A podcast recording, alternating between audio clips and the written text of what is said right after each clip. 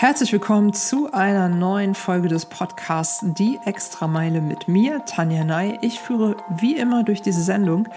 Freue mich sehr, dass ihr heute dabei seid und ähm, ja, freue mich auch mit euch somit in ein frisches neues Jahr 2021 zu starten, denn das ist auch die erste Episode in diesem neuen Jahr.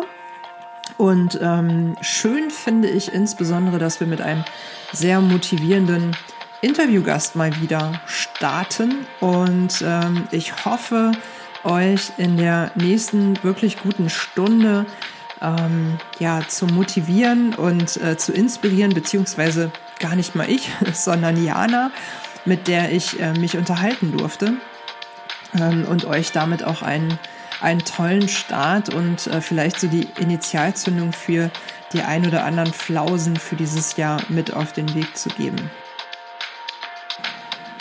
Ich bin erstmals über Jana gestolpert, ähm, als ich ähm, vermehrt festgestellt habe, dass Menschen aus meinem Dunstkreis ähm, im Netz einen Film loben und teilen und empfehlen, dass man sich den auf jeden Fall anschauen soll. Ähm, der Filmtitel lautet Three Peaks and In Between. Und ähm, es geht eben um genau dieses Bike Race, das äh, Three Peaks Bike Race von Wien nach Nizza.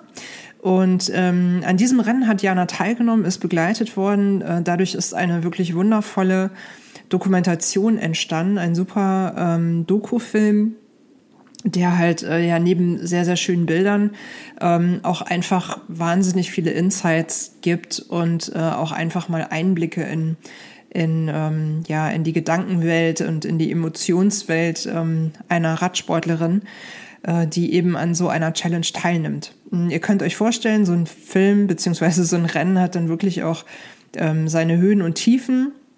Und ich persönlich finde, dass dieser Film das eben auch ähm, ja sehr authentisch wiedergegeben hat und das hat mich sehr beeindruckt. Also stand für mich relativ schnell fest, ähm, ich muss mit Jana reden. ähm, das haben wir jetzt im Podcast sogar ein zweites Mal getan. Das werdet ihr auch äh, wahrscheinlich an der einen oder anderen Stelle hören.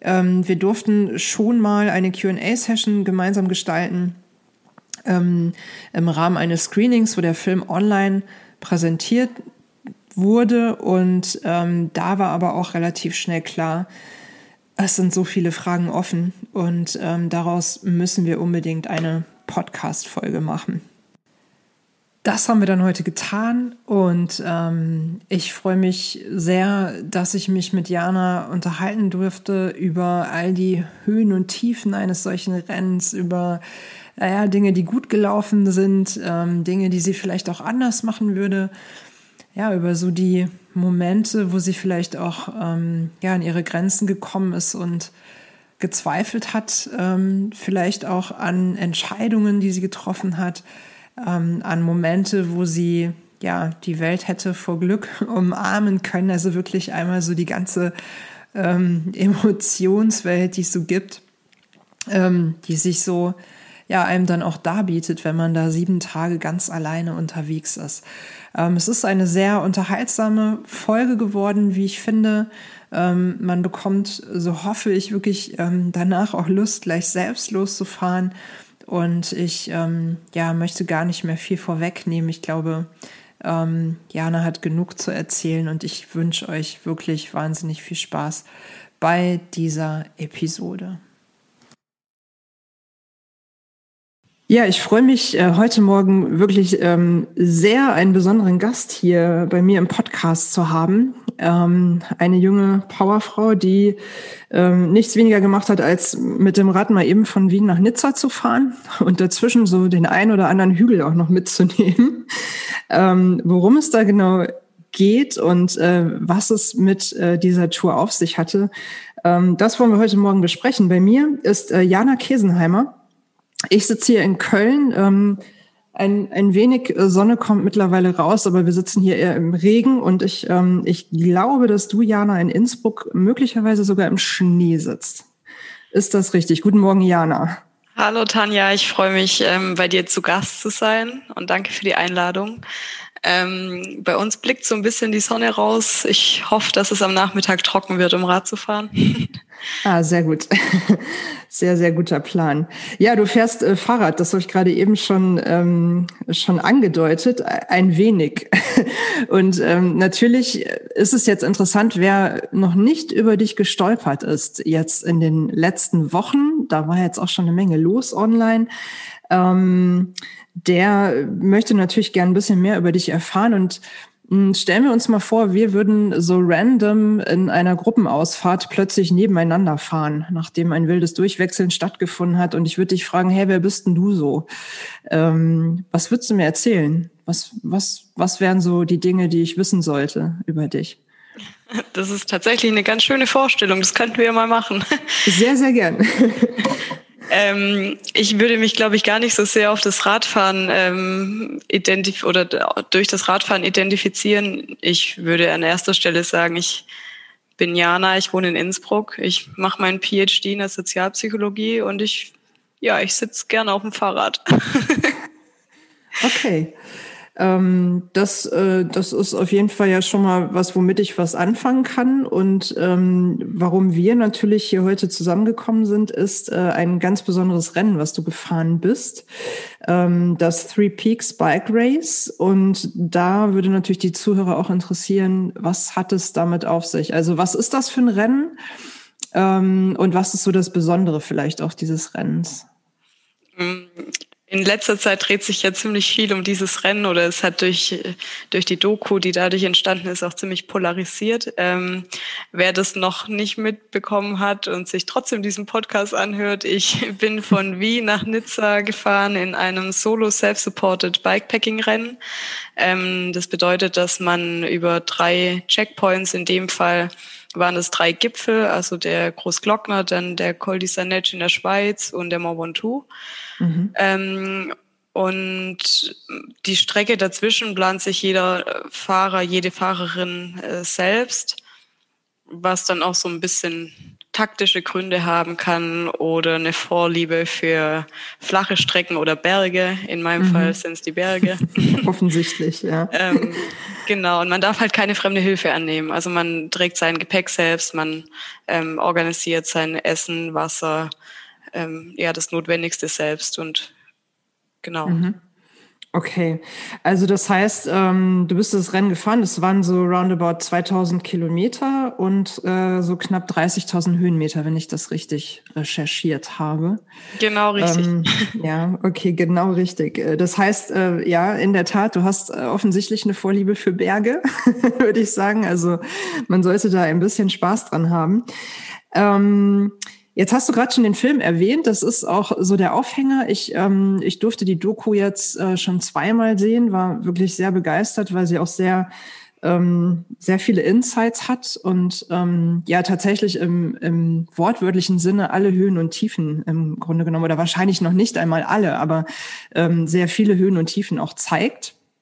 Ähm, was ich eben ähm, ja sehr beeindruckend finde und was mich begeistert, ähm, weil es sich ein bisschen abhebt von, von so Hochglanzproduktionen, wo man das Gefühl hat, ähm, man muss schon so auf die Welt gekommen sein als Superwoman, um, um sowas irgendwie zu rocken. Und das fand ich bei dir sehr sympathisch. Du hast da eine Wahnsinnsleistung irgendwie hingelegt. Ähm, aber genau das, was du gerade auch gesagt hast, würden wir gemeinsam Radfahren, würdest du wahrscheinlich gar nicht so sehr dich damit jetzt identifizieren, sondern du bist einfach erstmal Jana, hast Bock auf Radfahren und hast Bock gehabt, so ein Rennen zu fahren und dich darauf vorbereitet. Nehme ich zumindest an, da kommen wir gleich noch drauf. und ähm, und hast natürlich da auch deine Challenges und hast es ähm, am Ende ja auch geschafft. Und ähm, das fand ich sehr eindrucksvoll und das ist ein toller Film geworden, den ich auf jeden Fall natürlich auch später in den Shownotes verlinken werde. Ähm, das steht außer Frage, damit noch mehr Leute ähm, da etwas sehen können. Ähm, meine Frage an dich, damit man mal so eine Einschätzung hat, ich weiß nicht, ob du es ähm, im Schnitt sagen kannst, es hängt ja auch immer sehr vom Höhenprofil ähm, ab. Also wie viele Tage warst du unterwegs und was war so deine Durchschnittsleistung am Tag? Hm, ich bin, also zuerst mal danke für die schöne Zusammenfassung und die netten Worte. ich bin ähm, sieben Tage ziemlich genau unterwegs gewesen. Ich glaube, es waren sieben Tage eine Stunde und dann habe ich eben noch ähm, eine Zeitstrafe bekommen für eine ungewollte Abkürzung.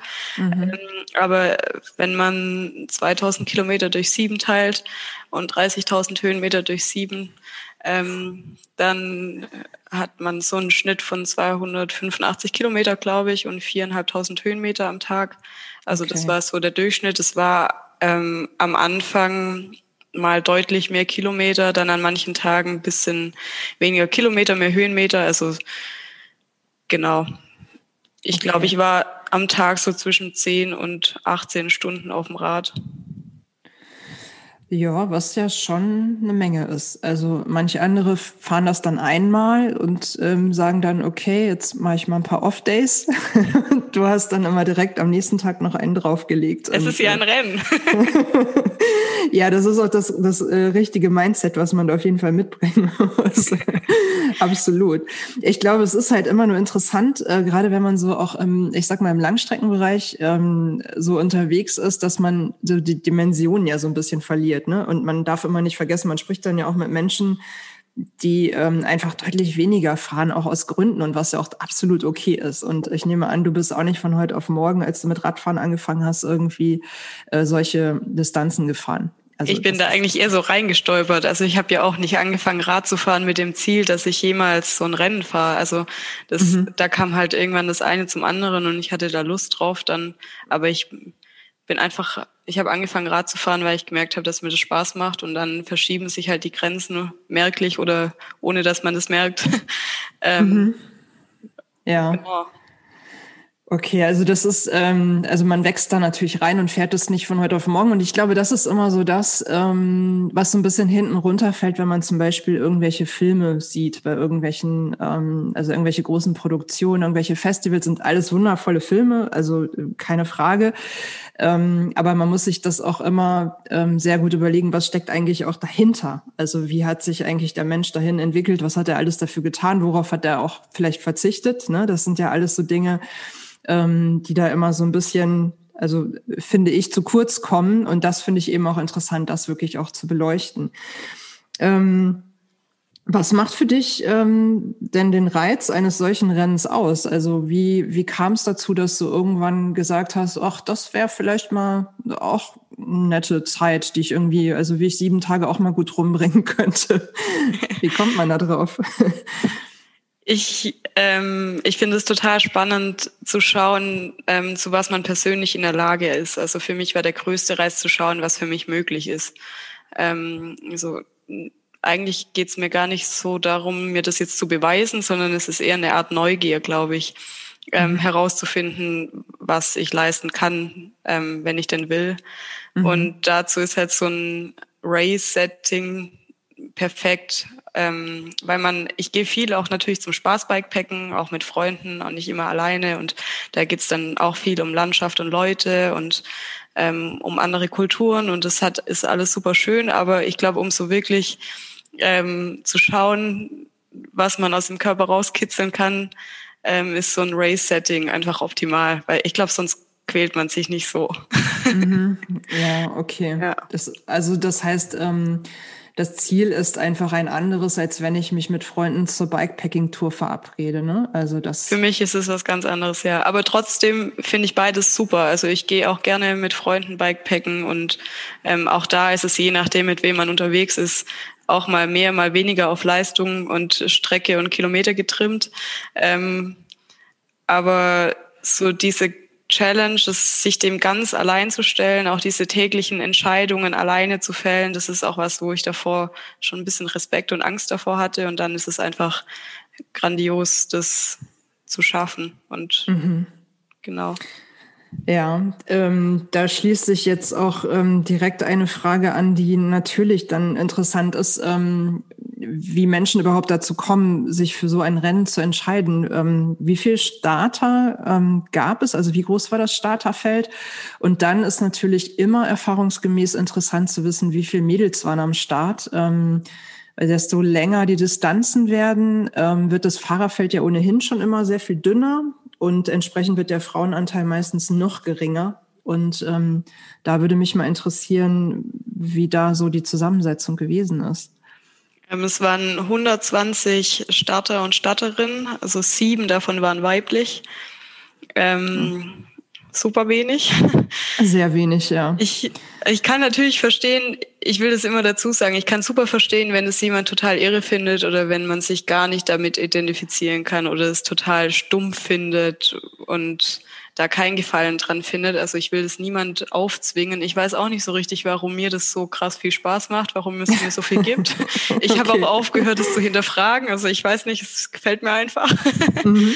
ähm, aber trotzdem ist dieses Geschlechterverhältnis halt ähm, schockierend, finde ich. Also ich glaube, dass es äh, anders möglich wäre.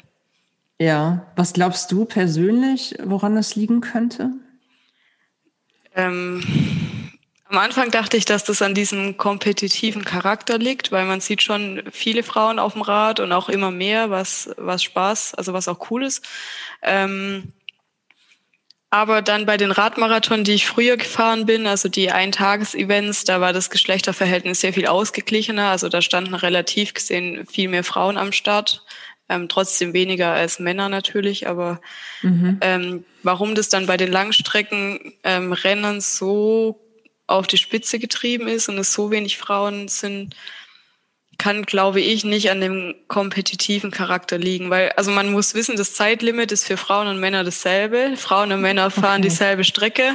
Es wird mhm. da kein Unterschied gemacht, aber ich finde das super cool und ähm, schön, ähm, dass es da kein, dass da kein Unterschied zwischen den Geschlechtern gemacht wird. Und es wurde ja auch schon gezeigt, wie zum Beispiel von der Fiona, ähm, dass man, dass Frauen solche Rennen gewinnen können und dass, ähm, wenn es um Ehrgeiz und Biss geht und um so langfristige ähm, Dinge und ja, die vielen Entscheidungen, die man treffen muss und da auch ein bisschen Routenplanung und so weiter dazu kommt, dass Frauen da ähm, doch gute Chancen haben. Mhm. Und am Ende gibt's keine Siegerehrung, kein Preisgeld. Der, die letzte wird genauso gefeiert wie der oder die erste. Ähm, also es ist super unkompetitiv. Auf der Strecke sind alle nett, die Stimmung ist gut, man tauscht sich davor und danach aus. Ich habe in Wien am Start eine Woche davor einen Schlafplatz angeboten bekommen von einer Konkurrentin, also Konkurrentin in, in Anführungszeichen, ja. wir sind Freunde. ähm, und sowas hatte ich davor bei noch keinem anderen Wettkampf irgendwie erlebt. Mhm, okay, also es hat tatsächlich, ähm, es hat eher was von Abenteuer und ähm, wirklich auch die Challenge gegen sich selbst. Ne? Also es, ähm, wenn ich das richtig verstehe, ist das Ziel halt einfach, sich selbst zu überwinden und sich äh, wahrscheinlich auch unterwegs ein bisschen ein Stück weit besser kennenzulernen. Ja, das trifft ähm, ganz gut. ja, ja ähm, da habe hab ich auf jeden Fall gleich auch noch eine Anschluss, ähm, eine Anschlussfrage. Ähm, aber vorab mal so auf den Punkt gebracht, als du dich angemeldet hast, was war, äh, könntest du dein Ziel für das Rennen in einem, ein, zwei Sätzen zusammenfassen? Also dein ganz mhm. persönliches? Ich sehe immer so einen Reiz in Dinge, die mir zuerst Angst machen. Ähm, okay. Also ich, natürlich hatte ich zu, zuerst davor ein bisschen Angst, habe schon ein Jahr davor damit gespielt oder mit dem Gedanken gespielt, ob ich mich zu sowas anmelde und bin ja schon Paradmarathon dann gefahren und hatte dann den Sturz, wo ich mir den Kiefer gebrochen habe und danach hat sich meine Einstellung so ein bisschen verändert. Ich hatte mhm. weniger Lust auf Trainingspläne und diese krasse Kompetition bei den mhm. ähm, bei den Eintagesradmarathons. Ich hatte, also mein Ziel war da zum Beispiel ähm, der Ötztaler Radmarathon und da möglichst gut irgendwie bei den Frauen platziert zu sein. Mm, und okay. dann hatte ich mir das alles nach dem Sturz bisschen aus dem Kopf geschlagen und habe mich dran erinnert, was mir eigentlich am meisten Spaß gemacht hat im letzten Jahr. Und das war ähm, mit einer Freundin zusammen nach Portugal zu radeln. Oh, cool. Und ich bin hier durch Freunde in Innsbruck dann auf diese Langstreckenrennen aufmerksam geworden und ähm, fand es total beeindruckend, hatte auch Angst, aber wie gesagt, irgendwie Dinge, die mir zuerst Angst machen, denen stelle ich mich besonders gern.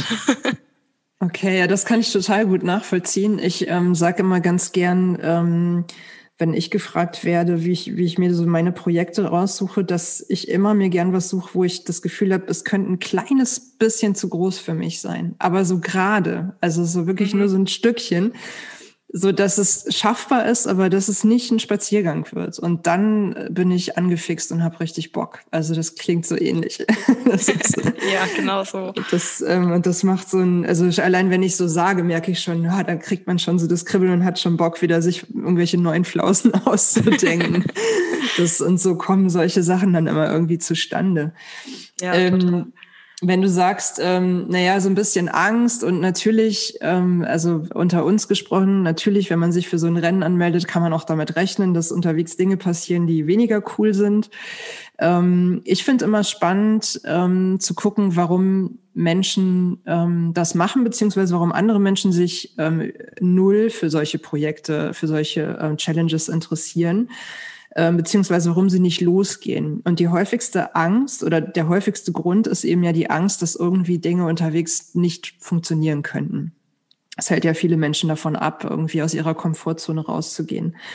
Ähm, mich würde interessieren, du wirst ja trotzdem so ein bisschen Kopfkino gehabt haben. Ähm, was hat dich im Vorfeld am meisten ich will gar nicht sagen beängstigt, sondern so beschäftigt, so an, ähm, ich sag mal, Unwägbarkeiten, wo du, wo du gedacht hast, na, das wäre schon nicht so cool, wenn das passiert. Da muss ich mal gucken, wie ich damit umgehe. Gab es irgendwas, wo du sagst, da habe ich, weil ich mein Radfahren kannste, das ist erstmal klar, aber es gibt ja so viele Faktoren auf so einer langen Strecke. Was hat dich im Vorfeld, ich sag mal, so ein bisschen beeindruckt, vielleicht schon gedanklich? Mm, ja, diese, also also jetzt eine wirkliche Angst hatte ich vor allem davor, dass sich irgendwie stürzt, dass irgendwas passiert und es kriegt niemand mit, weil ich alleine bin mhm. und weil ich nachts fahre. Mhm. Und ähm, das ist natürlich auch nicht so ganz unbegründet, vor allem weil ich halt schon mal richtig heftig gestürzt bin und weil ich da auf sehr schnelle Hilfe angewiesen war. Und das war so die größte Sorge, die ja auch nach wie vor da ist, dass mir irgendwann sowas passiert und es kriegt niemand mit. Mhm. Ähm, aber das ist schon wirklich eine große Sorge. Die kleineren Sorgen waren eher so ähm, bisschen die Angst davor oder der Respekt, ähm, so viele Entscheidungen treffen zu müssen. Also wenn man mal Bikepacken war, dann weiß man, dass es da viele Dinge zu entscheiden gibt, die eigentlich nichtig und klein erscheinen, aber dann irgendwie doch einen großen Impact haben können. Und es fängt an wie, ähm, wo fülle ich meine Wasserflaschen auf, ähm, wo decke ich mich mit Essen ein, welchen, wann ist der Zeitpunkt zu schlafen oder wann fahre ich lieber noch weiter. Ähm, mhm ja, welches ist der richtige Schlafplatz? Ähm, mhm. Genau, solche Dinge, die man halt, die ich im Voraus auch oft natürlich mit Freunden besprochen habe, wenn wir zusammen Bikepacken waren und sowas dann alleine zu entscheiden, ähm, davor hatte ich ein bisschen Respekt und es war aber dann letzten Endes eigentlich gar kein Thema. Es war total cool und es fiel mir auch leicht. Ja, ich finde das, äh, ich finde das super interessant, ähm, weil wir, ähm, weil wir uns alle ganz selten in diese, ähm, also wir geben uns alle sehr selten diese Möglichkeit, überhaupt Dinge mal komplett alleine zu entscheiden. Ähm, und da begeben wir uns dann wirklich ganz bewusst da rein und ähm, ich erinnere mich noch an, an eine eigene Tour, die ich mal gemacht habe, wo gerne Freunde auch mit wollten und wo ich mich bewusst dagegen entschieden habe, weil ich gesagt habe, ich möchte kein Backup. Ich möchte einfach selber ähm, ich möchte einfach mal sehen, wie ich selber halt einfach zurechtkomme. Und wenn man das dann gewuppt hat, ne, das ist wahrscheinlich jetzt bei dir nach dem Rennen auch, dann macht es ja einfach auch unheimlich selbstbewusst, weil man einfach weiß, ja, guck mal, ich habe mich immer dabei und ich werde schon die richtigen Entscheidungen treffen. Ähm, und das finde ich ist unbezahlbar, wenn man sich diese Möglichkeit gibt. Aber wir kommen halt gerade so in unserem komfortablen Alltag ja auch nie da rein, weil wir immer jemand fragen können. Wir haben immer das Handy, wo wir irgendwas nachgucken können. Also es ist ja sehr smart, wie wir leben, ähm, aber da lernen wir halt nicht so viel über uns selbst. Das ist halt, wir lernen eher, wo wir die, die Sachen abrufen können. Das ist ein bisschen schade manchmal.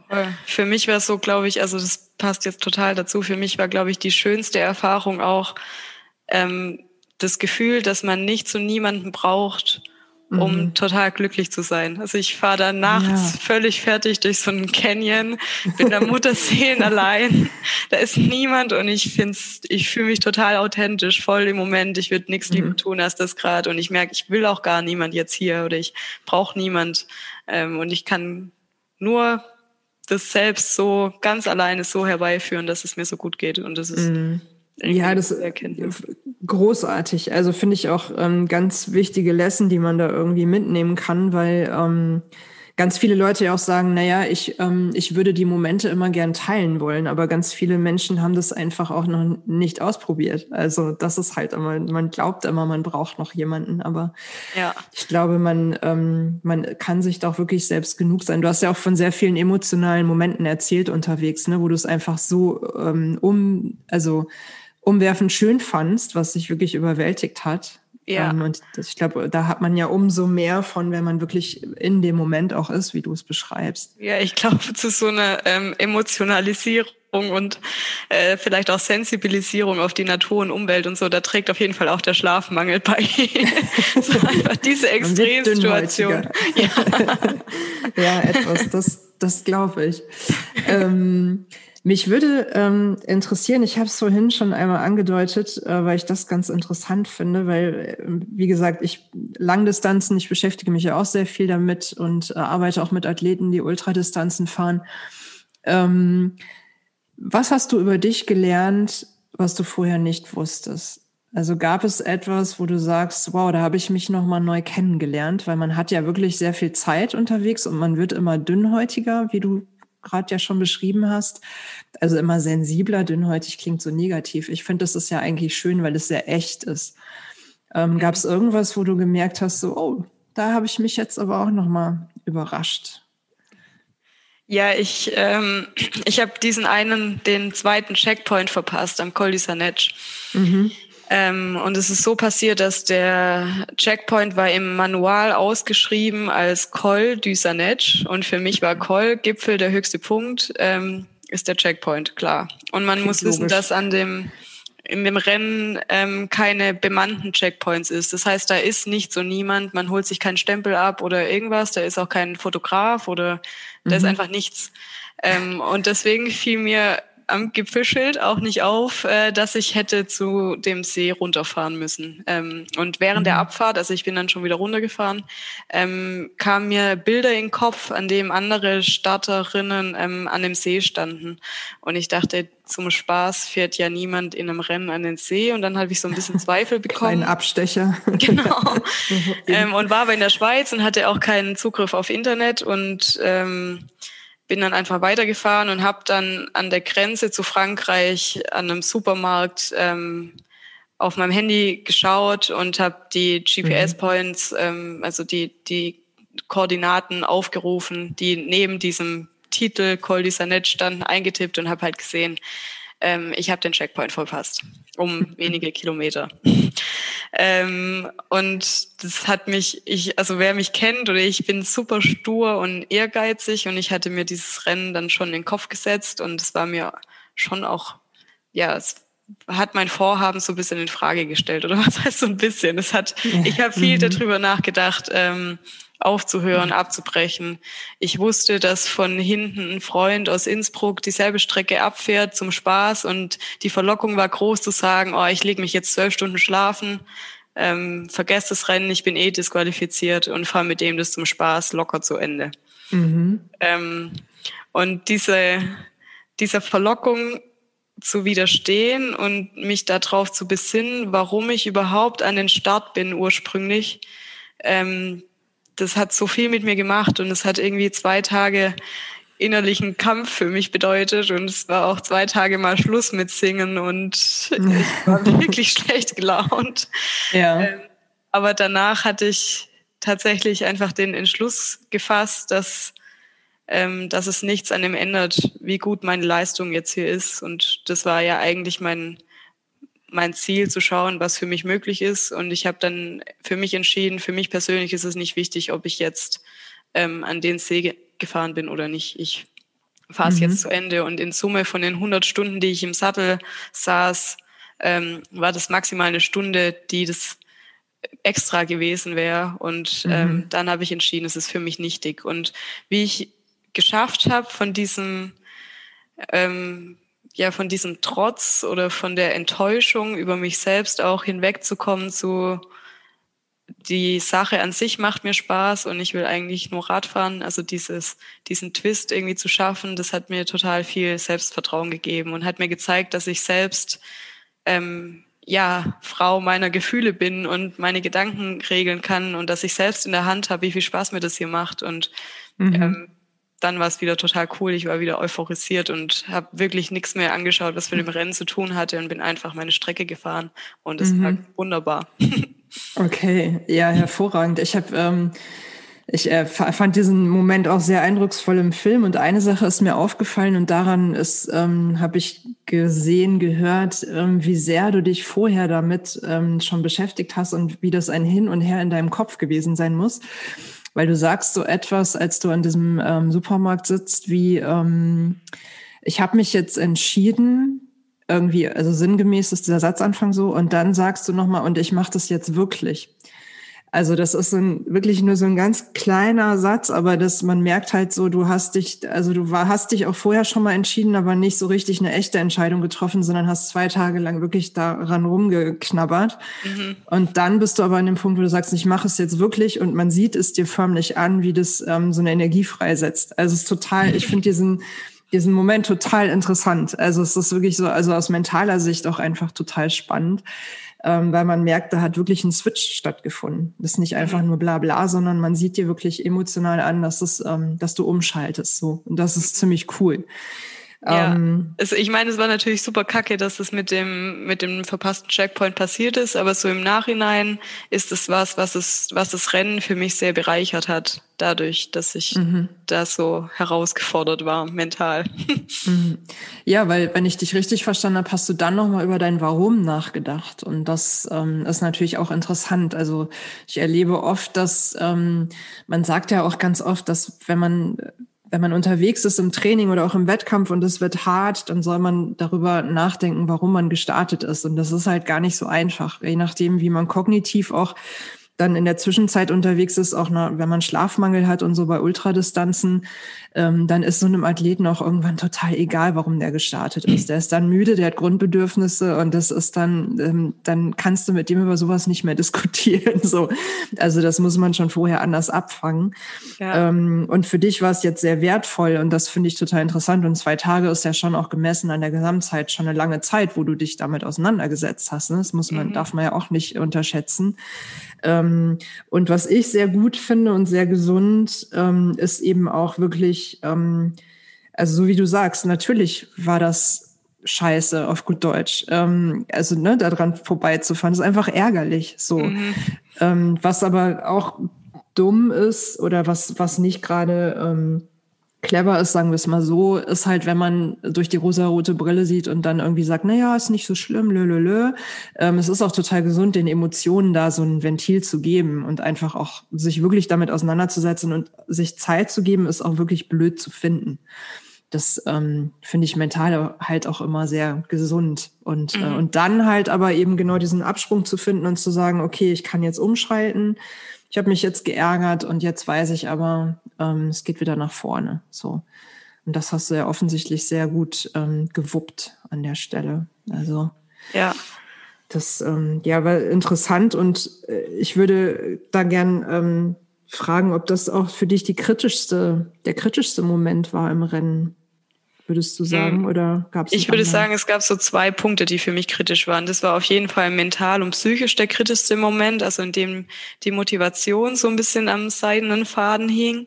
Mhm. Ähm, und am zweiten Tag hatte ich echt heftige Knieschmerzen. Also man sieht es auch in der Doku nicht so richtig, aber es war so heftig, dass ich regelmäßig anhalten musste, weil ich kein einziges Mal mehr pedalieren konnte. Oh, okay. Und ich dachte, wow, Jana, wenn dir das am zweiten Tag passiert, wie naiv war das zu denken, dass ich jetzt hier das Rennen sieben Tage lang fahren könnte. Mhm. Also es war einfach, es egal wie sehr ich es will, es geht nicht, weil mein Knie tut weh und es mhm. geht einfach nicht. Und da hatte ich, glaube ich, so die größten Zweifel, ob ich es überhaupt schaffen kann. Ähm, das Interessante war, dass es dann am dritten Tag ähm, da Richtung Brixen deutlich wärmer wurde und mit der Wärme auch der Schmerz sich verflüchtigt hat. Und ähm, dann ging das, also ich meine, dass es körperlich anstrengend wird, ist klar, das war von vornherein klar, das war auch irgendwie der Sinn der Sache. Ähm, und damit kann man dann auch leben, aber wenn, ja, genau, dann, dann ging das auch wieder gut. Und der mentale Punkt, also der das zweite Mal, an dem für mich das, die Sache so ein bisschen kritisch oder wackelig wurde, war halt dieser verpasste Checkpoint. Da war ich mir dann nicht so sicher, ähm, ja, wo mhm. hole ich die Motivation jetzt her, wenn ich möglicherweise disqualifiziert bin? Was ich mhm. am Ende nicht wurde, aber ich dachte, ich, es hätte wäre eine Möglichkeit gewesen. Ja, mhm. ja okay. Also ähm, im Nachhinein hast du ja alles richtig gemacht und ähm, ja, bis zu Ende gefahren, hast den Switch hinbekommen. Und ich denke, das ist ja auch so Lehrgeld, sage ich mal, blöder Begriff, aber sagen wir in Lessons Learned, was man ja auch wirklich ähm, super ins Gepäck für andere Events dann packen kann, ne? Ja. Einfach weiß, ey, guck mal, da, da war ich echt am Hadern mit mir mhm. und, ähm, und hab's aber hingekriegt, ne? So, das ist ja so wertvoll, dass, dass man in dieses Erlebnis auch einfach mitnehmen kann. Also ja. blöd es in dem Moment ist, aber wenn alles glatt läuft, lernt man am wenigsten über sich. So ist es halt leider. Das, ja, das hast das, du schön gesagt. Genau so sehe ich das eigentlich auch. Ja, ja also das, ähm, aber ich finde, es hält immer die Laune ein bisschen dann hoch irgendwie in solchen Momenten auch, auch wenn es dann schwer fällt. Aber ja. äh, rückblickend ist es halt dann einfach tatsächlich ein, ein Win für dich gewesen, denke ich. Ähm, das heißt, im Prinzip hast du die Frage, die ich dir auch hätte stellen wollen, also gab es einen Moment, wo du überlegt hast, ähm, aufzugeben? Hast du damit eigentlich schon beantwortet? Und ich, ähm, du hast ähm, an anderer Stelle, als du da am, auf dem Bordstein sitzt und der, ich glaube Ulrich heißt der, oder? Der genau, als erstes ja. ins Ziel gefahren ja. ist, als du das irgendwie ähm, online gesehen hattest. Da sagst du auch ähm, sinngemäß so etwas wie, ähm, man fährt, also äh, ne, ich, ich fahre immer so lange, bis es wirklich nicht mehr geht. Und, und dann sagst du, und das finde ich ganz witzig, ähm, ja, und wann das dann ist, ähm, das weiß man nie so genau. Und dann habe ich gedacht, ja, das ist so, äh, das trifft es eigentlich so sehr, weil gerade bei so Ultrarennen ähm, ist das ja so haarscharf. Also, und da würde ich dich gern mal fragen, ähm, wie würdest du sagen, woran erkennst du persönlich, das ist, glaube ich, bei jedem Sportler anders, aber woran erkennst du, dass es wirklich eine Situation ist zum Aufgeben? Ähm, beziehungsweise versus, nee, da kann ich drüber gehen, das ist in Ordnung. Es mhm. ist einfach nur hart und it's part of the game. Mhm. Ja, ich glaube, das ist eine Frage, die man sich stellen, schon stellen muss, bevor man an den Start von so einem Langstreckenrennen geht. Also mhm. auch ich hatte mir davor überlegt, ähm, und schon, also davor rational überlegt, wann, wann ich aufhören sollte. Und ähm, aus der Geschichte von meinem Kieferbruch habe ich halt daran gedacht, dass wenn irgendwas gesundheitlich ähm, mhm. passiert, so dass es sich verschlechtert, wenn ich weiterfahre. Also dass es ähm, langfristige Schäden haben wird, nur weil ich weiterfahre. Ähm, mhm. Dass das für mich der Punkt wäre, an dem ich sage, ich höre auf. Ähm, dann war das davor relativ klar für mich, dass das meine Definition ist für einen Abbruch. Mhm. Und dann während dem Rennen dachte ich, hm, ich spüre jetzt meine Hände nicht mehr und meine okay. Füße werden auch taub. Ah, ja. ähm, ja, dann okay, fährt man ja. trotzdem weiter. Deswegen dachte ja. ich, das war so ein Moment in Chamonix, war das, was du gerade beschrieben hast. Ich sitze am Bordstein und dann habe ich dran gedacht, wann der Moment ist, an dem ich aufhören würde. Und ich habe halt dran gedacht, ja, wenn ich mir den Kiefer breche. okay, also wenn das der Maßstab ist. Uiuiui. so verschiebt sich das während, während dem Rennen dann doch. Ähm, ja, meine Hände sind inzwischen wieder normal, also die haben sich relativ schnell wieder ähm, erholt. An meinem rechten Fuß habe ich immer noch so ein bisschen Kribbeln. Ähm, mhm. Ja, es ist definitiv nicht gesund. Mhm. Das habe ich auch gelernt. Ja, es ist natürlich, ähm, also neben, äh, das ist ja immer die häufigste Frage, tut dir denn nicht der Hintern weh, wenn man irgendwie mehr schon als 100 Kilometer fährt, ist das ja die meistgestellte Frage von, ich sag mal eher ähm, Alltagsradfahrern ähm, und beim Ultrarennen, da kann man sich vorstellen, da hat man tatsächlich so ein paar ähm, ja, Totalausfälle auch tatsächlich. Ne? Also es, es gehört tatsächlich auch ein bisschen dazu.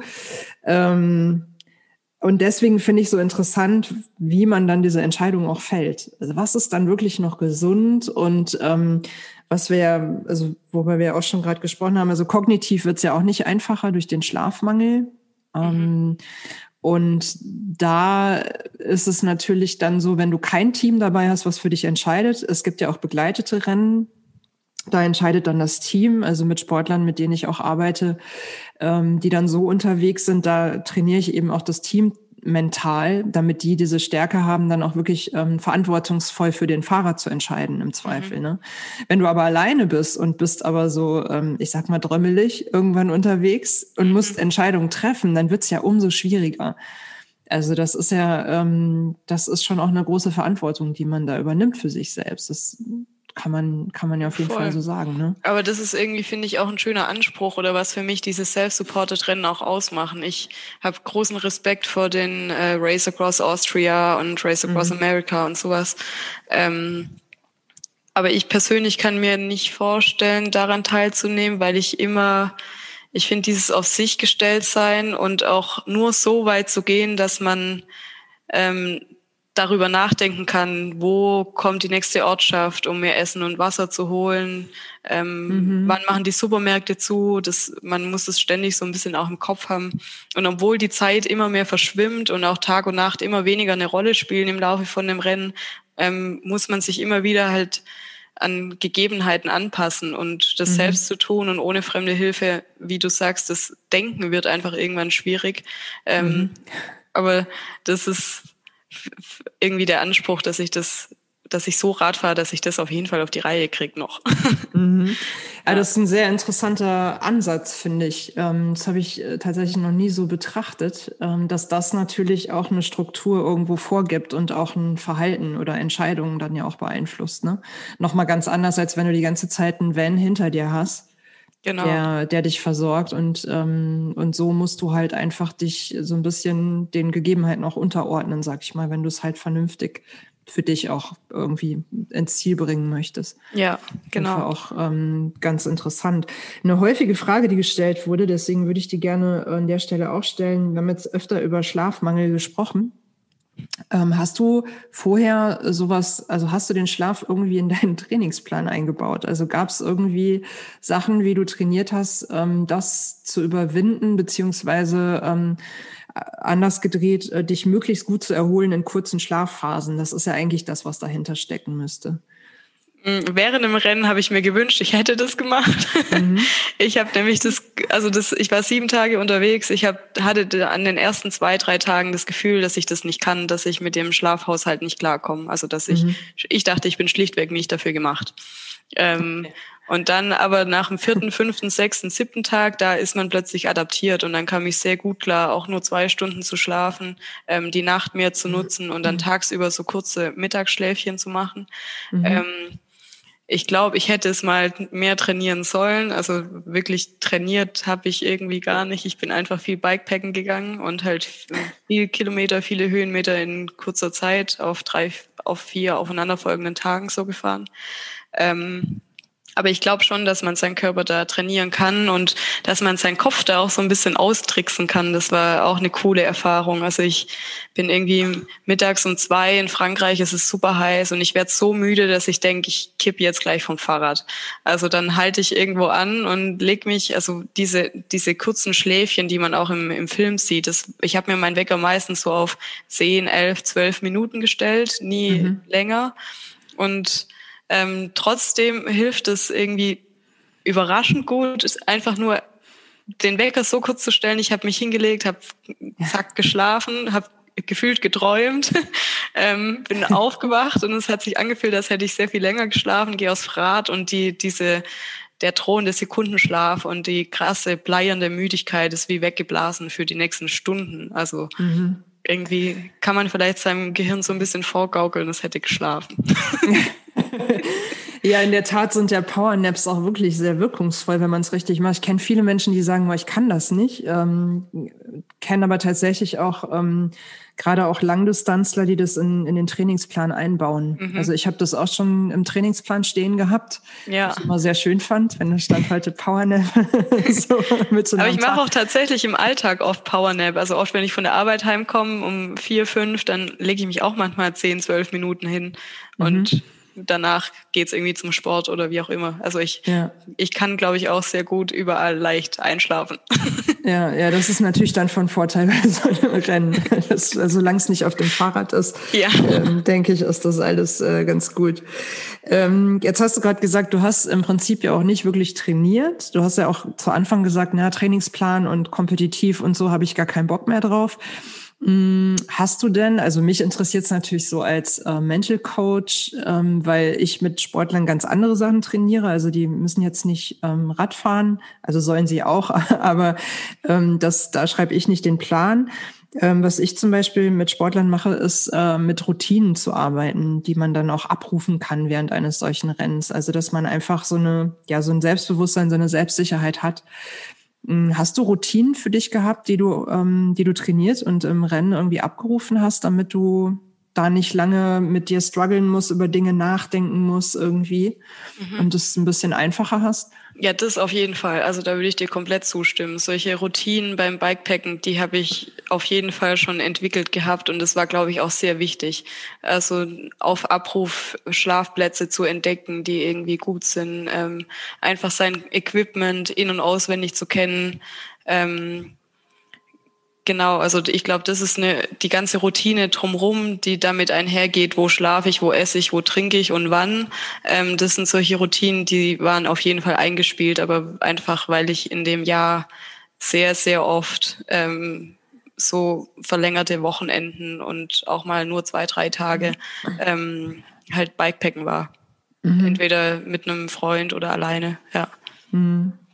Okay, ja, finde ich auch gut, dass du es auch nochmal so aus deiner Sicht wirklich aus der Praxis ähm, bestätigst, weil das, ähm, weil das tatsächlich das A und O ist am Ende. Also wenn ich dann noch, wenn ich eh schon wenig Energie habe und dann vielleicht noch müde bin und dann noch Dinge passieren, die nicht, also es passiert ja immer irgendwas, wenn du hast auch einen Platten gehabt unterwegs, es passiert ja immer irgendwas, was man jetzt nicht unbedingt mit auf der Agenda hat oder sich nicht wünscht. Ne? Das, ja. Ähm, und dann sind die Routinen drumherum schon das, was einen auch bei Laune halten äh, hält. Also das ist halt ähm, auf jeden Fall schon mal eine sichere Bank, die man dann mit hat. Ja. so, und, ja. und, ähm, und ganz wichtig ist aber eben genau, dass du, so wie du es gemacht hast, dass man das auch vorher trainiert und nicht in so ein Rennen geht und ähm, sich vorher einfach nur so am, am Tisch quasi was überlegt, wie man was machen will, weil das ist nicht so abrufbar wie, wie Dinge, die du einfach gemacht hast. Das ist ja, ja ganz logisch. Ne? Total, ja. Also super wichtig ähm, an der Stelle.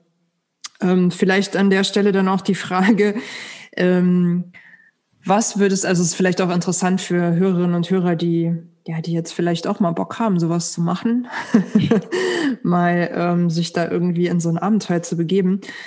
Was würdest du immer wieder so machen und was auf gar keinen Fall? Hm, das ist eine gute Frage. Ähm, jetzt auf das Rennen oder aufs Bikepacken generell bezogen? Ähm, aufs Rennen.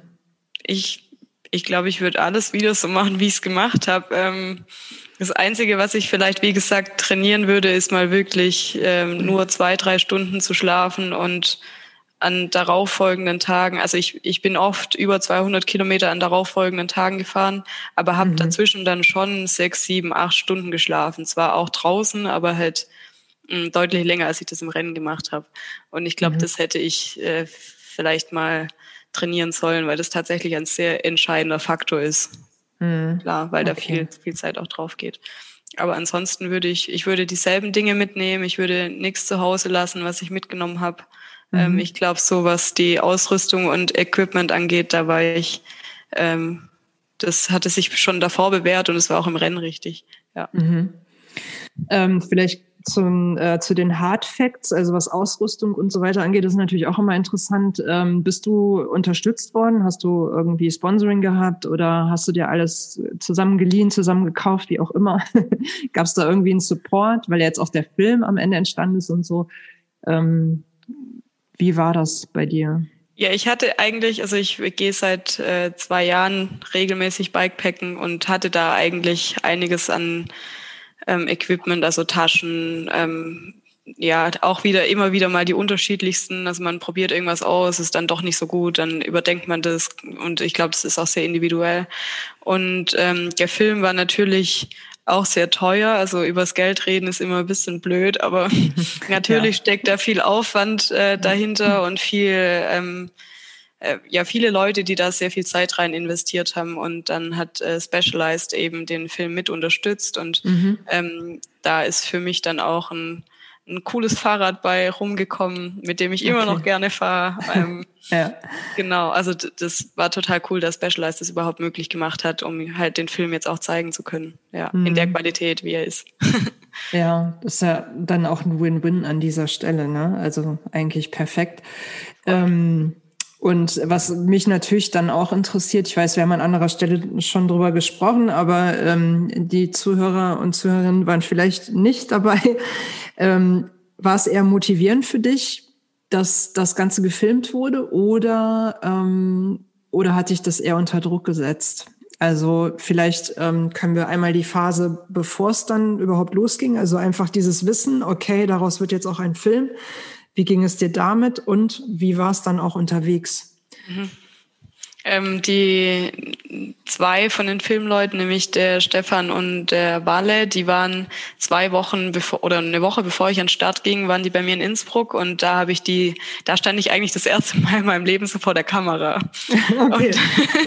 wow. wir, wir, mussten manche Szenen, es gibt diese eine Szene, wie ich das Fahrrad aus dem Haus trage und ich glaube, wir mhm. haben es zehnmal gemacht, weil ich musste jedes Mal lachen, wenn ich aus der Tür rauskam. Okay. Schön. War, wir haben ganz viele Outtakes von, wie ich die Haustür aufmache und dann einen Lachflash krieg, der nicht zu halten war, weil ich einfach irgendwie komisch.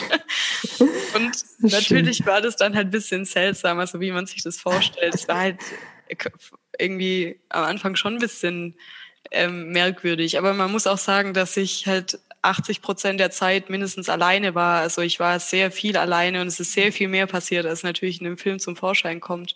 Ähm, mhm. Trotzdem ist er sehr nah an der Realität.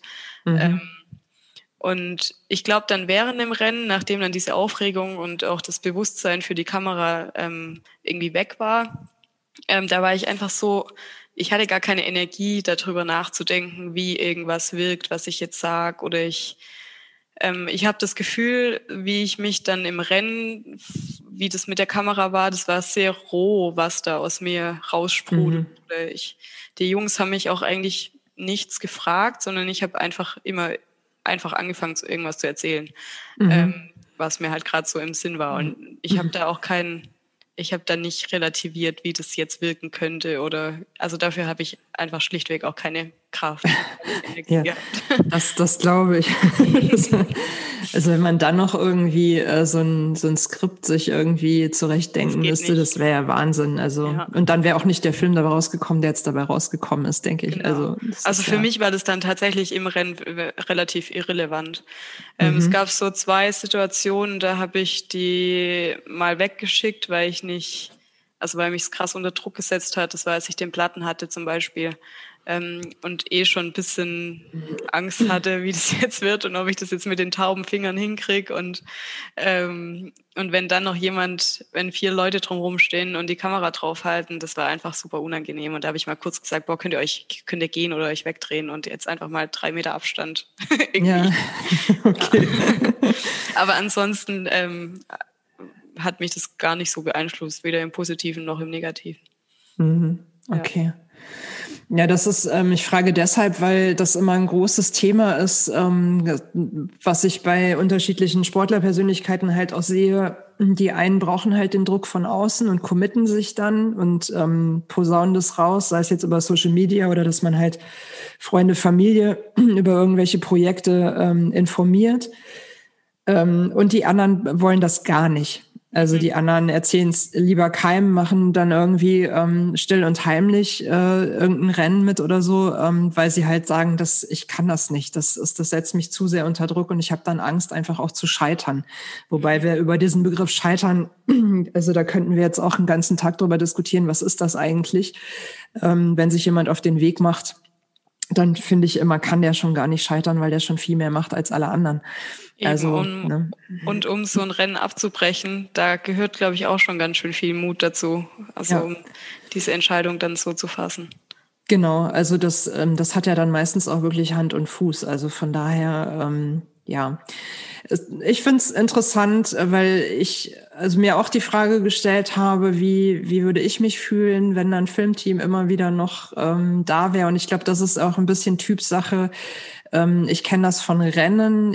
Ich bin zum Beispiel jemand, ähm, ich mache das gern alles mit mir selbst. aus und ähm, ich brauche dann keinen anderen, mich stresst es eher. Und das mhm. ist ja dann auch ganz interessant, wie man auch so tickt. Mhm. Ähm, ob man jetzt so Bock auf Absprachen hat zum Beispiel. Weil irgendwie musst du dich ja trotzdem mit dem Filmteam verständigen, dass die irgendwann mal zu irgendeinem Point kommen, wo du bist. Mhm. Ähm, ne? Und das, das, also ich glaube, wäre er vom Typ jemand, ich habe, ähm, ich hätte auch keinen Bock mehr irgendwas vorzubuchen oder so. Du hast ja auch erzählt, dass andere dann zum Beispiel im Hotel übernachtet haben oder im Hostel. Ähm, ich wäre wirklich ähm, am liebsten ganz für mich und muss mit gar keinem reden. Ja, so. ja, ja, kann ich auch gut verstehen, ja, voll. Ähm, tatsächlich war das aber auch recht, also die, die Jungs hatten die Strecke, die ich abfahren werde mhm. und die haben dann, sind die Strecke vorausgefahren und haben halt irgendwo gehalten, um Fotos und Videos zu machen, wo es halt schön war. Und ich bin dann da okay. fünf Sekunden dran vorbeigefahren und dann war es auch vorbei. Okay. Ähm, ja. Also, ja. Ja, wie es halt dann so ist beim Radfahren. Ist auch wenn man beim Rennen irgendwem zugucken möchte. das ist halt ja, auch genau. immer relativ ja. unspektakulär, irgendwie so als Zuschauer. Hm, okay, da war sie, äh, jetzt ist sie auch wieder weg. ähm, mit Blick auf ähm, diese Woche, ich habe nämlich morgen äh, noch einen Vortrag und da geht's um ähm, vor allen Dingen Mädels, die das erste Mal sich für ein Rennen anmelden. Also die das erste Mal ein Rennen fahren wollen. würde ich dir gerne eine Frage stellen, ähm, weil ich weiß, dass das ein Thema ist bei ganz vielen und aber auch bei erfahrenen Sportlern tatsächlich. Ähm, und zwar der erste, oder Quatsch, nicht der erste, sondern ähm, der, der Morgen des Rennens. Also du wirst wach und ähm, bist ja dann da bei der anderen Sportlerin äh, in der Wohnung, übernachtest da, wirst wach und weißt, okay, heute geht's los, heute ist der große Tag, Race Day. Wie geht's dir in so einem Moment oder wie ist es dir da ergangen? Was geht dir durch den Kopf? Ja, das ist äh, interessant. Ich war tatsächlich an dem, also Start war um 16 Uhr. Das heißt, der man verbringt noch ziemlich viel Zeit das muss man auch mögen. dann endlich ja. losgeht. ja. ähm, ja, wir haben dann noch, ich hatte tatsächlich am Abend davor einen Platten, warum auch immer, vom Weg zur, vom Bahnhof zur Wohnung von der Dani. Nein. ähm, und habe da dann quasi schon nochmal Generalprobe äh, das gepflegt und so. Ähm, und habe mir dann am Morgen vom Start dann nochmal einen Schlauch gekauft und ähm, dann haben wir noch versucht, das Beste draus zu machen und zu schlafen und zu essen. Essen war einfach, aber schlafen, wir lagen so in der Wiese und haben zwanghaft versucht, jetzt noch ähm, möglichst viel zu schlafen. Oh Gott, geht ja. halt nicht vor lauter Aufregung. Ja, ja. verständlich, okay. aber ich war, ich war sehr positiv aufgeregt dann. Also ich habe mich sehr gefreut, dass es endlich losging. Für mich war so die Woche davor ähm, viel schlimmer. Also so, dass ich ständig dachte, ich habe irgendwas vergessen oder ich muss noch irgendwas machen. Und die ganze Vorbereitung für den Körper, also das ganze Training, das mhm. muss dann fertig sein. Man muss auch mhm. aushalten, dann nichts mehr zu tun, mhm. ähm, weil das dann eher kontraproduktiv wäre wahrscheinlich. Und ähm, natürlich, wenn dann alle fragen und ähm, ja, dann die Zugfahrt alleine nach Wien fünf Stunden lang, ich war halt super nervös ähm, mhm. und wusste, jetzt kann ich nichts mehr machen. Jetzt ist es gebongt und jetzt muss ich so, wie es jetzt ist, wie ich jetzt bin, gehe ich jetzt an den Start. Mhm. Und als es dann aber so endlich losging und ich dann am Start die anderen Leute gesehen habe, dann ist es eigentlich wie weggeflogen. Dann hatte ich einfach echt Bock. Mhm. Okay. Ja, ich glaube, das Gefühl kennt auch jeder in unterschiedlichen Facetten und vor allen Dingen dieses Gefühl, dass man jetzt eigentlich, du hast es wirklich sehr schön gesagt, dass man fertig sein muss. Also ähm, ich sage dann immer, der Wettkampf ist am Ende das, wo du zeigen kannst, dass du deine Hausaufgaben gemacht hast. Ähm, und da gibt, da kannst du auch nichts mehr verändern, schrauben, anders machen. Es ist einfach das, was du an Bord hast, hast du an Bord und das, was du nicht hast, hast du nicht. Und das gilt halt sowohl für das ähm, physische Training als auch für das Mentale, was ich halt mitbringe. Ne? Also mhm. ähm, ganz, ganz spannend. Und das, was du auch beschreibst mit dem Schlaf dann auch vorher, ähm, das kennt, glaube ich, auch jeder also äh, wir gehen auch immer im Training davon aus, dass die letzte Nacht vorher sowieso nichts wird. Also da kann man sich darauf verlassen, dass die halt ähm, nicht so sehr erholsam wird, weil man einfach aufgeregt ist. So, das gehört einfach dazu. Und umso wichtiger ist einfach, dass es davor halt entspannt ist. Also dass ich gut für mich sorge und einfach gucke, dass es mir gut geht. So, genau. ähm, das ist halt ähm, ja wirklich dann am Ende entscheidend, so wie ich dann da auch, ähm, wie ich dann an, an den Start gehe. Also super wichtig. Mhm. Ich frage auch deshalb, weil ich das auch von gerade von na, nicht nur, aber gerade auch von Langdistanzen kenne, dass Sportler morgens auch wach werden. Und dann braucht man ja immer so einen Moment, bis man versteht, wo man eigentlich ist. Also meistens ist man ja irgendwo im Hotel oder bei irgendwelchen Leuten, die dann da vor Ort sind. Und dann fällt einem ein, was man mhm. heute vorhat. so. Und dann denkt man so, um Gottes Willen, wer hat mich denn da schon wieder angemeldet? Ähm, und das ist ja immer dieses kribbelige Gefühl zwischen, boah, ich freue mich mega, und eigentlich hätte ich aber am liebsten jetzt ein schwarzes Loch, was sich auftut, damit ich verschwinde. Also es ist so ein, ähm, ich finde, es ist eins der schönsten Gefühle eigentlich, weil man so aufgeregt ist und äh, eigentlich überhaupt nicht weiß, wohin mit sich. Mhm. Ähm, was aber dann natürlich auch kritisch werden kann, wenn dann Sportler allen Ernstes überlegen, was könnte ich mir, also was könnte ich jetzt erfinden, damit ich nicht starten muss. Und dann geht natürlich so ein Kopfstruggle los und den muss man halt wirklich unterbrechen. Ähm, das ist halt total wichtig, ähm, dass man das irgendwie im Griff hat und da irgendwie auch ja für sich so Tricks auch irgendwie hat, um ja. sich da dann ähm, ja auch an den Start zu stellen. so. Oder beziehungsweise die meisten stellen sich an den Start, aber um es sich nicht so schwer zu machen. Also ja, ja. Ne, das, ähm, das ist halt super wichtig. Und so wie du beschreibst, du kommst dann dahin und plötzlich, man sieht die anderen, dann springt dieser Vibe so über ich kann mir vorstellen, wenn man dann so viele andere sieht und man weiß, boah, die sind auch jetzt alle dann unterwegs, das macht ja mhm. auch was mit einem ja, emotional. Ich habe schon? Gänsehaut, wenn ich nur dran denke. Ja. ja, ja, das kann ich total ja. nachvollziehen. Also es ist auch so ein schönes Gemeinschaftsding, wo man weiß, mhm. jeder ist für sich allein, aber irgendwie, ja, man hat so die gleiche Vision, ne? Das, mhm. ähm, das ist ein schönes Gefühl. Ja. Ja, ich freue mich sehr, dass du an den Start gegangen bist und dass dabei ähm, so viel Schönes dabei rausgekommen ist. Also eine wirklich tolle Dokumentation. Ähm, mich würde natürlich interessieren, ähm, jetzt auch mit Blick auf die Zeit, ähm, kommen wir so langsam zum Ende unseres. Ich könnte ewig mit dir noch quatschen, glaube ich, über dieses Rennen, aber wir haben uns ein bisschen auf die Zeit verständigt. Schon gesagt, wenn's, ähm, wenn noch zu viel offen bleibt, dann gibt's ein Follow-up. Mal sehen. Oder wir quatschen bei der nächsten Gruppenausfahrt.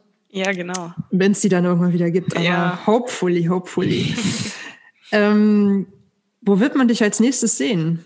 Gibt es irgendwas, was du geplant hast, ähm, eventuell?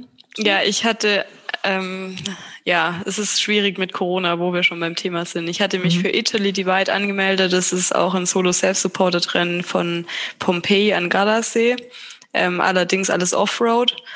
Ähm, das war wieder was, wo ich irgendwie so ein bisschen Angst davor hatte, weil das noch so eine Art Steigerung ist. Aber ähm, und jetzt wurde es leider verschoben, beziehungsweise ähm, auf Juli verschoben und ich bin mir nicht so ganz sicher, ob ich dann da ähm, Start nehmen, äh, an, am Start stehen werde. Mhm. Ähm, ja, aber es gibt noch so ein paar andere Dinge, die, die ich vorhab. Und zwar würde ich gern entweder das Bohemian Border Bash Race fahren stattdessen. Also das ist auch ein Gravel-Rennen, was Ende Mai stattfindet, ähm, an der deutsch-tschechischen Grenze. Ähm, es ist auch Solo Self-Support, es ist auch Offroad, deswegen hatte ich mir jetzt ähm, das so ein bisschen in den Blick gefasst als Alternative. Und ich hätte gern, mhm. ich habe gern ein Ziel früh im Jahr, also April, Mai, mhm. ähm, wäre cool, um mhm um so auch jetzt die Motivation hochzuhalten, sich darauf vorzubereiten. Genau, dann werde ich ähm, zusammen mit einer Freundin auch von Specialized die Tour Transalp ähm, wahrscheinlich fahren im Juni. Ja. Das ist ein Mehr-Etappenrennen, allerdings mit im Hotel schlafen und ähm, okay. anders ähm, natürlich nicht weniger hart, weil man dann halt tagsüber mehr Gas geben muss. Ja. ähm, Genau. Und ich habe ja noch eine Rechnung mit dem Ötztaler Radmarathon auf. Äh, ich hatte mhm. eigentlich ja keine Lust mehr auf ein Tagesrennen, aber der Ötzi ist so ein Projekt, das äh, muss ich zu Ende bringen. Okay. Weil ich ja, äh, also letztes Jahr hat es nicht stattgefunden wegen Corona. Das Jahr davor ähm, hatte ich mir den Kiefer gebrochen und konnte deshalb nicht an den Start gehen. Und deswegen ist jetzt, wenn es dieses Jahr stattfindet, dann ähm, werde ich das auf jeden Fall gerne in Angriff nehmen. Und mein persönliches Highlight, worauf ich mich eigentlich am allermeisten freue, ist das Transpyrenees, das äh, Lost Dot Event, das auch von der Anna Heslock ähm, wie das TCA mhm. halt organisiert wird und das hat einen grandiosen Kilo, äh, Höhenmeter pro Kilometer Schnitt. Also es werden okay. etwas weniger Kilometer, aber mehr Höhenmeter als beim Three Peaks. Mhm. Und es wird im Oktober sein und geht dann durch die Pyrenäen einmal hin und zurück, also vom ähm, Atlantik ans Mittelmeer und wieder zurück. Und da freue ich mich mega drauf. Ich hoffe sehr, dass es stattfindet. Wow, okay. Wann wäre das? Im Oktober. Im Oktober, okay. Na, ja. ich würde mal sagen, da hast du ganz schön viele Ziele. so. ähm, und ich denke mal, dann die Wahrscheinlichkeit, dass irgendetwas davon auch auf jeden Fall stattfinden wird, ist ja dann auch ähm, entsprechend höher. Also, Eben. Und wenn nicht, ja. dann habe ich ja gelernt, dass äh, Radfahren macht mir einfach an sich so viel Spaß. Es ist egal, dann gehe ich halt so Bikepacken. Das ja genau, das ich finde es auch total wichtig. Ich habe es ähm, die Tage auch noch gesagt. Also das Nein hast du schon, das Ja kannst du bekommen. Also ähm, was ist, wenn wir uns keine Ziele jetzt setzen? Dann ähm, dann passiert ja gar nichts. Und so habe ich zumindest die Chance, dass etwas stattfindet am Ende. Und wenn es nicht stattfindet, habe ich bis dahin aber irgendwie wenigstens ein Ziel gehabt und Spaß gehabt unterwegs. Genau. Also ja. auf dem, auf dem Weg dorthin. Und alles, was ich an Bord habe, an, an Stärke ähm, oder an Training oder wie auch immer, das, ähm, das verpufft ja nicht einfach. Also das kann ich auch für andere Sachen einsetzen. Ja, also und auch der Weg zum, zum Ziel, also auch die Vorbereitung zum so einem mhm. Event ist ja schon unheimlich viel Freude. Also ich glaube, ich hatte ein grandioses Jahr dadurch, dass ich mhm. mich irgendwie auf das Rennen vorbereitet habe, einfach weil ich ja. total viel gesehen habe und ja. Also sehe ich absolut genauso und finde es auch ähm, total wichtig, dass man das auch erkennt und dass dann der Wettkampf am Ende ja wirklich nur in Anführungszeichen so die Kür ist. Also genau, ja. Ähm, wir machen ja das, was wir machen, nicht nur aufgrund, also nicht eigentlich nicht wegen des Wettkampfs, der ist ja nur ein ganz geringer Teil des ganzen Jahres so, ja. ne, sondern der Weg dahin ist ja das, was uns antreibt und Spaß macht, wenn man dann ehrlich ist. Und das ist dann einfach ja so das ähm, das Highlight, aber der Weg dahin ist nicht ähm, zu unterschätzen an Attraktivität, würde ich sagen. Das, genau, ja. Da muss man einfach nur den Fokus auch verändern. Also, weil da gerade ja viele sehr unterschiedlich unterwegs sind ähm, und viele sagen, es lohnt sich nicht, Ziele zu setzen. Und umso schöner finde ich, wenn du so viele tolle Sachen erzählst und dabei die Augen glänzen. also man sieht schon, du hast Bock. Und ja. ähm, ich äh, würde mich auch total freuen, dann wieder von anderen Projekten zu hören ähm, und mich mit dir darüber zu unterhalten. Gerne. Wenn jetzt die äh, Zuhörerinnen und Zuhörer wissen wollen, wo sie dich sonst finden können, außer in meinem Podcast, wo wäre das? Welche ähm. Kanäle ähm, sind da zu nennen? Natürlich in Innsbruck itself. Kommt alle nach Innsbruck. Das ist eine herzliche Einladung. genau. Aber ansonsten natürlich gerne irgendwie über, auf Instagram bin ich relativ aktiv und freue mhm. mich da auch, Fragen zu beantworten und freue mich über Nachrichten und ähm, ja, zeige gern Bilder vom, auch aus meinem Alltag, was ich so radeln gehe. Ähm, ja. Und auf Strava, ähm, auch mein Strava-Profil ist öffentlich. Ich habe das gern so als Art Tagebuch und pflege das gern mit Bildern und so. Und Ach genau. cool, ja, ja, okay. Und du hast auch die Strecke des Rennens, kann man auch bei Komoot äh, nachchecken genau. quasi. Ja, ne? genau, auf Komoot gibt's eine Collection. Da mache ich auch immer mal wieder andere Strecken-Collections für Pläne, genau, mhm. die so anstehen. Okay, hervorragend. Also ihr seid alle herzlich eingeladen, da mal vorbeizuschauen. Ähm, last but not least, was würdest du, also du bist ja schon auch Vorbild, sag ich mal, für viele gerade. Ähm, und ähm, ich glaube, dass viele, insbesondere auch Mädels, da Fragen haben und ähm, ja, vielleicht auch sich da inspiriert fühlen, fühlen und Bock haben, irgendwie ähm, auch jetzt mal ja, Dinge vielleicht auszuprobieren, die ein bisschen Angst machen, aber doch irgendwo einen gewissen Reiz auch haben, was ja total schön ist, weil du halt ja auch Mut machst. Und ähm, deshalb würde ich dich dann gern fragen, was du anderen ähm, mit auf den Weg geben würdest, wenn sie ja vielleicht selber noch so an dem Punkt sind, äh, wo sie sagen, ah, ich hätte schon Bock, ich finde es total interessant, aber. Und du weißt, nach dem Aber kommen immer ganz, ganz viele Gründe, die uns dann abhalten, auf den, uns auf den Weg zu machen. Was wäre mhm. so deine Message? Vielleicht auch,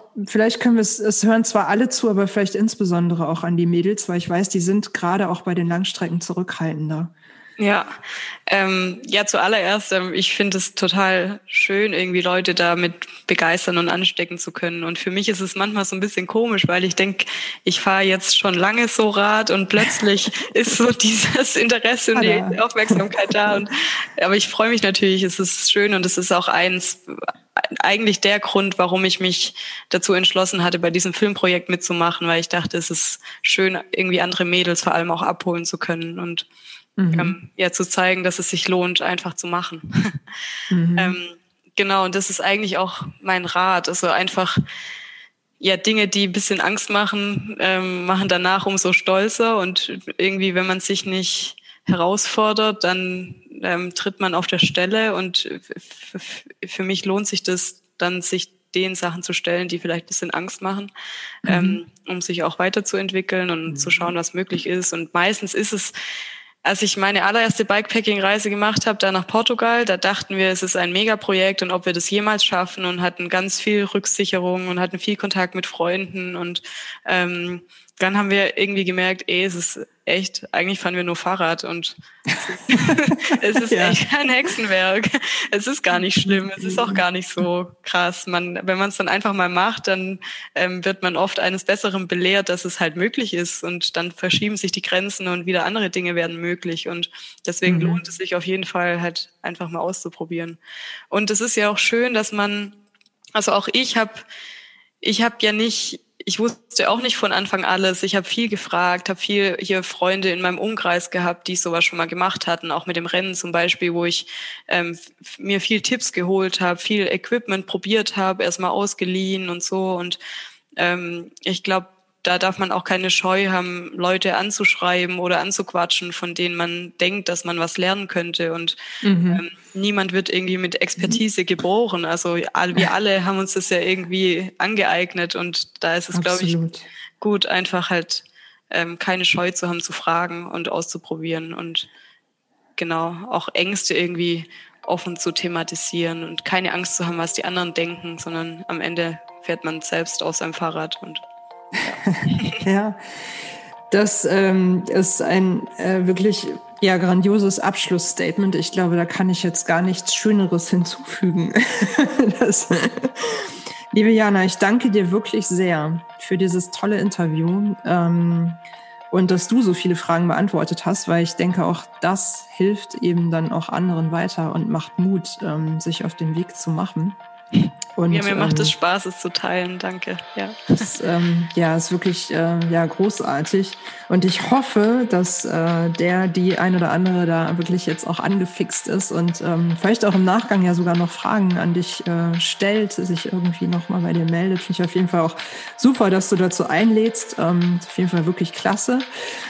Ich ähm, würde sagen, wir machen an der Stelle einen Punkt. Ich verweise natürlich nochmal sehr gerne auf den Film, den ihr äh, bei Vimeo findet und ähm, alle Links, alles, was ich jetzt so genannt habe, äh, findet ihr auf jeden Fall in den Show Notes, inklusive des Films. Ähm, und ja, meine herzliche Einladung, ähm, sich die Doku auf jeden Fall mal anzuschauen und ähm, ja, in dem Sinne auch wirklich ähm, ja mit dem mit dem Motto einfach mal machen könnte gut werden, vielleicht ähm, ja so durchs Leben zu gehen und ja mutig zu sein.